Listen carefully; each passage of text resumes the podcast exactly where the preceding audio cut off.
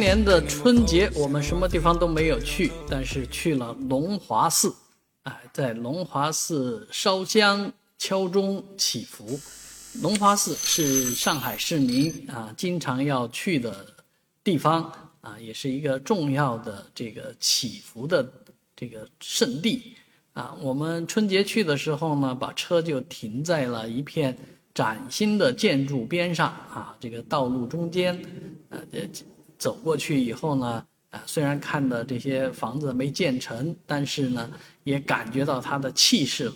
而这些呃当时的未建成的房子呢，马上就要呈现在公众面前了。这个十一假期你就可以去了，这叫龙华会啊。龙华会是一个商业体，但是呢，却处处都体现着文化的气息。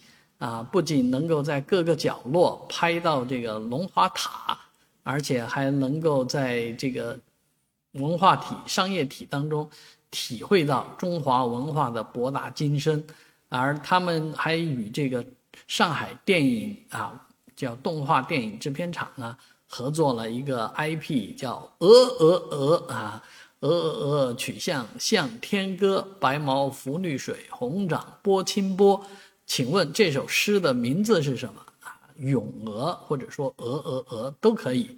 而请问这首诗的作者是谁？可能有很多人都会卡住啊。骆宾王，义乌人，骆宾王啊。所以这个地方确实充满着很多文化气息，值得十一假期去打个卡。